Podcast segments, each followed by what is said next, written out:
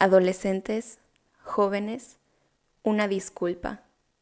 Como adultos, como familias, como sociedad, como sistema, les estamos fallando.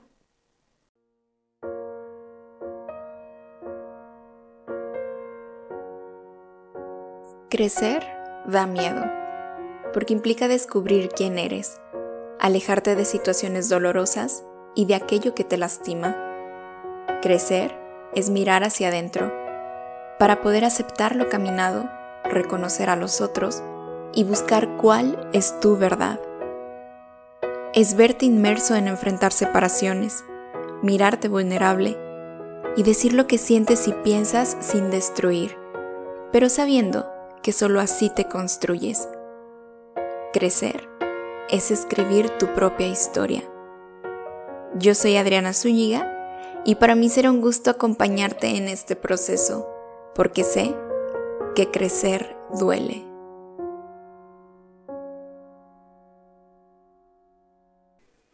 Bienvenida y bienvenido a este primer episodio de mi podcast Crecer duele. Como lo pudiste escuchar también en la intro, mi nombre es Adriana Zúñiga y estoy súper contenta de poder compartir este espacio de encuentro contigo. En este primer episodio quisiera poder presentarme, que conozcas un poco sobre mí y mi trayectoria profesional y además poder abordar de qué tratará todo este proyecto, a quiénes va dirigido, por qué el nombre y cuáles son sus objetivos. Y abriré este primer episodio con un escrito de mi autoría que tuve la oportunidad de realizar alrededor de hace tres años, con el cual puedo resumir muchas de las temáticas y problemáticas que estaremos hablando a lo largo de este podcast. Este escrito dice así, Vimos y conocimos tu sufrimiento y no hicimos nada. Juzgamos tu apatía, tu desinterés escolar y tu falta de motivación sin darnos cuenta que tu atención está puesta en sobrevivir ese día, por cuestiones económicas, por pleitos o ausencias familiares, o algo que desconocemos de tu propia historia. Criticamos tu falta de pensamiento cuando como sociedad te hemos regalado un contexto en el que constantemente tienes que estar a la defensiva o lleno de miedo y te enseñamos a ser impulsivo, impaciente y deshonesto. Te pedimos que seas una persona de bien cuando nosotros no somos ejemplos a seguir. Cuando por otra parte llegas a casa a encubrir mentiras y recibir golpes. Decimos que estas generaciones están cada vez peor, porque como adultos cada vez estamos peor. Supimos del abuso del que fuiste víctima y tu madre lo cayó. Tu padre te pidió no avergonzar a la familia como sociedad nos hicimos sordos, o tu caso quedó quizá escrito entre papeles que jamás procedieron. Entonces, te obligamos a adaptarte a lo que te hace daño y te ha lastimado tanto.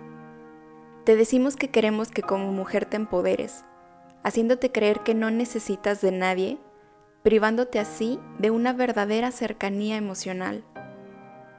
Te pedimos más sensibilidad como hombre, que hables de tu sentir, pero no tanto, porque eso luego te hace homosexual.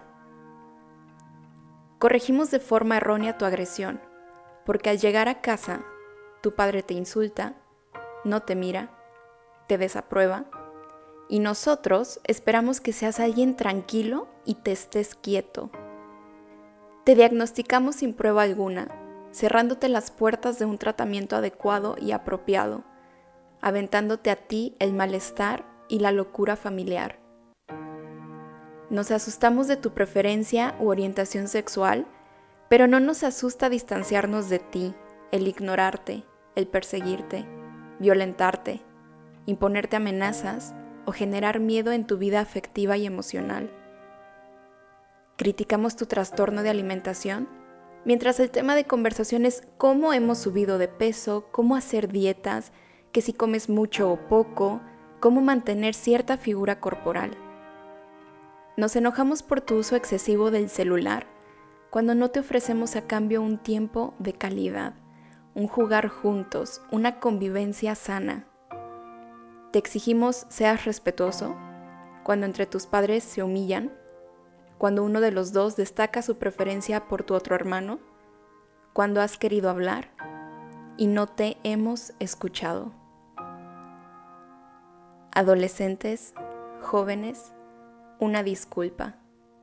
Como adultos, como familias, como sociedad, como sistema, les estamos fallando. Y bien, abro entonces con este escrito, con el que me gustaría hacer referencia a la importancia de comenzar a mirarnos a nosotros mismos y por ende a los demás, porque necesitamos conocer más sobre la salud mental y abrirnos a comprender cómo lo vivido en nuestra historia nos puede beneficiar o perjudicar en lo que sentimos el día de hoy. Soy psicóloga por la Universidad Marista de Guadalajara. Tengo una maestría en psicoterapia psicoanalítica por la Asociación Psicoanalítica de Guadalajara, así como distintos diplomados en terapia breve centrada en soluciones, otro en introducción al psicoanálisis. Tuve la oportunidad de tomar otro diplomado en salud mental por Fundación América por la Infancia y muy pronto comenzaré un diplomado en suicidología. La verdad es que este diplomado yo ya tenía mucho tiempo esperándolo y estoy súper emocionada. Me encantaría poder platicarles a detalle cómo ha sido el proceso de esta trayectoria, pero la verdad es que sé que necesito resumirlo, porque si no aquí nos vamos a quedar todo el día. Es que yo en estos temas hablo muchísimo y se me va el tiempo, de verdad nunca me alcanza. Cuando me han llegado a invitar a dar algún curso o alguna plática, de verdad es mi conflicto, no me alcanza nunca el tiempo. Tuve la oportunidad de trabajar en una asociación civil preciosa dedicada totalmente a la etapa de la adolescencia. Ahí dábamos talleres y asesorías personalizadas a las y los alumnos y aquí fue donde me enamoré de esta etapa de la adolescencia. Fue mi primer trabajo al salir de la universidad y de hecho fíjense que durante la universidad y desde antes yo siempre pensaba, creía que, quería trabajar con las niñas y los niños. Como me caían re bien, yo decía, yo me voy a dedicar a la infancia. Pero cuando me encuentro con esta asociación que fue mi primer trabajo, se los juro que al principio que me enteré que era el trabajo en secundarias, dije, ay no. Dije, ¿cómo adolescentes? Saben, yo quería como esta parte de la ternura de los niños y que, entre comillas, bien portados, etc.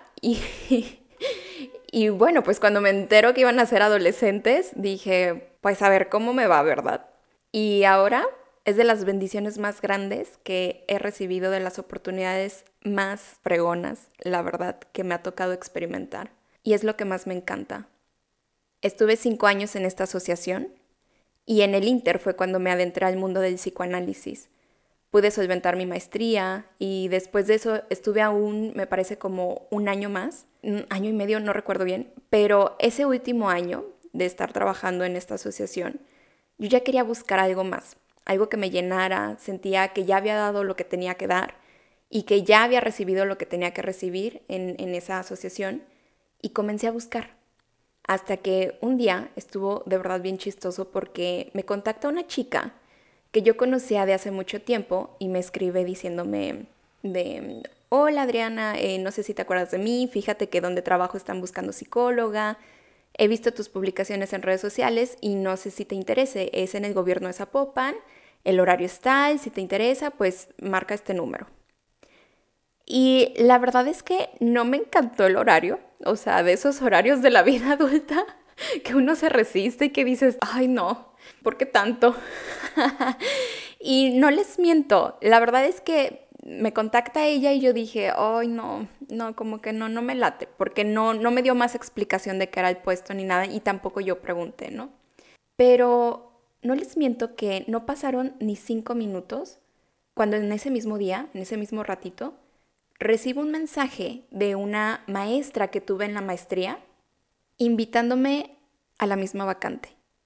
Oye Adriana, ¿cómo estás? Fíjate que donde trabaja mi hermano están solicitando psicóloga. No sé bien de qué es, solo sé que es en el gobierno de Zapopan, tal horario. Y nomás por la coincidencia, fui a la entrevista. Y mm, una semana después me avisan que pues debía llevar mis papeles y empezaba al siguiente lunes. Y también para mí esta experiencia, este trabajo fue un regalo. Estuve un par de años trabajando en el gobierno de Zapopan. Al inicio realizaba distintas actividades de acompañamiento y quien fue mi jefe me invitó a estar como líder de un proyecto enfocado en la difusión de la crianza respetuosa y estar como encargada del sistema de protección integral de niñas, niños y adolescentes, que es el CIPINA Zapopan. Para mí, ahí también fue todo un regalo por todas las personas que conocí y todo lo que pude aprender.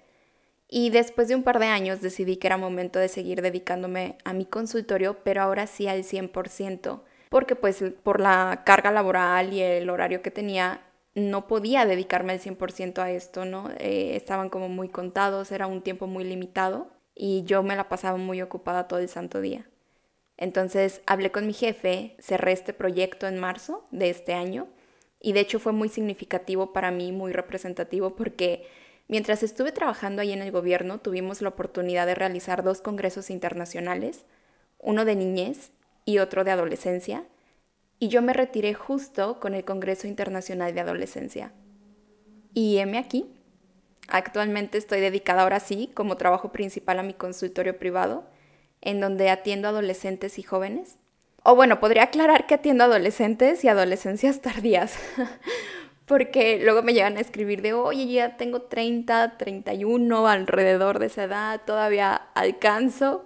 Y bueno, eh, nos damos cuenta que la adolescencia cada vez se, prolonga más, ¿no? Em, doy cursos también a instituciones educativas cuando me llegan a invitar y profesionalmente estoy realizando este proyecto del podcast y estoy comenzando a generar contenido en redes sociales. Al último se las menciono para que me puedan seguir si es de su interés. Soy una persona que me apasiona el tema de la salud mental. Incluso les platico que yo desde que tenía como 11 años, yo dije, yo voy a ser psicóloga. Y para los que me conocen saben que soy una persona bien aferrada. Y pues aquí ando. A lo largo de los diferentes episodios me irán conociendo más, por ahí me iré medio ventaneando y podré tener más tiempo para compartirles muchas cosas y situaciones que me ha tocado acompañar, que justo es por eso que quise crear este proyecto, para poder visibilizar la salud mental, para poder brindar un espacio en donde podamos dejar de lado los tabús y comenzar a ver a quienes tenemos enfrente, a nuestras hijas e hijos, a quien cuidas, con quien trabajas, a las y los adolescentes, las y los jóvenes, o incluso mirar tu propia adolescencia, poder mirar tus propias heridas. Este podcast está dirigido a las y los adolescentes y jóvenes, pero también a los padres y madres de ellos y ellas, o a los adultos interesados en esta etapa. Si tus hijos e hijas actualmente a lo mejor son más pequeños, no importa, porque irán creciendo. Y qué mejor que poder tener más herramientas para no tener que tratar de sanar lo lastimado hasta la adolescencia sino justo poder ir sanándolo a partir de hoy. En cada episodio la primera parte estará dirigida a estas etapas. Yo les hablaré directamente a los jóvenes, a los adolescentes, y cada capítulo voy a concluir con las recomendaciones de tú como adulto, a ti como papá, a ti como mamá, a ti como cuidador, como adulto, ¿qué te tocaría hacer? ¿Cómo puedes hacerle para poder reencontrarte y reconectarte con tu hijo o tu hija? Aprendamos a escuchar al adolescente, al joven que tenemos en casa. Aprendamos a ver qué necesita el otro, no qué necesito yo. Practiquemos la congruencia ante lo que les pedimos. No puedo hablar con dureza y en un futuro pedir bondad en sus tratos. No puedo yo generar espacios inseguros y después preguntarme por qué no pueden hacer su propia vida. No puedo yo ignorarlos, burlarme y después sorprenderme cuando ellos son agresivos. Crecer es un proceso, y es un proceso de cada día. Por eso elegí este nombre para este podcast, porque aunque todo el tiempo estamos en constante movimiento y aunque desde pequeños vayamos creciendo, es justo al llegar a la adolescencia donde resurgirá la infancia, donde resurgirá todo lo vivido, lo enseñado, lo aprendido, para poder ser cuestionado, para que el adolescente entonces vaya viendo qué sí quiere y qué no, con qué se queda, qué quita, para que pueda construir sus propias creencias. Pero todo ese proceso es y será doloroso para todas y todos. Y este dolor va acompañado de muchas problemáticas bastante seductoras ante la incertidumbre el vacío, la soledad, la incomprensión. Y todo esto es lo que estaremos abordando a lo largo de los distintos episodios de este podcast. Y a ti adolescente, a ti joven que me escuchas, es importante que sepas que aún con tus heridas, aún con lo que has vivido, si tus padres, los adultos te hemos lastimado, aún con ese dolor que guardas, con esos silencios que no han sabido ser escuchados, quiero decirte que tú puedes escribir tu propia historia. Y para poder despedirme el día de hoy de este episodio y de ti, te dejo mis redes sociales como te lo comenté en el podcast. Me encuentro en Instagram como arroba y me encuentras en Facebook como arroba Adriana Zuniga. A través de estas redes tú también me puedes contactar si tienes alguna duda, alguna pregunta o alguna sugerencia. En la medida de mis posibilidades yo te contestaré. Y te comparto que cada día jueves a través de mi Instagram abro una sección de preguntas y respuestas en donde muchos adolescentes y jóvenes comparten alguna duda o temática en la que están buscando ser de alguna manera orientados. Por si es de tu interés, tú me puedes contactar a través de estas redes.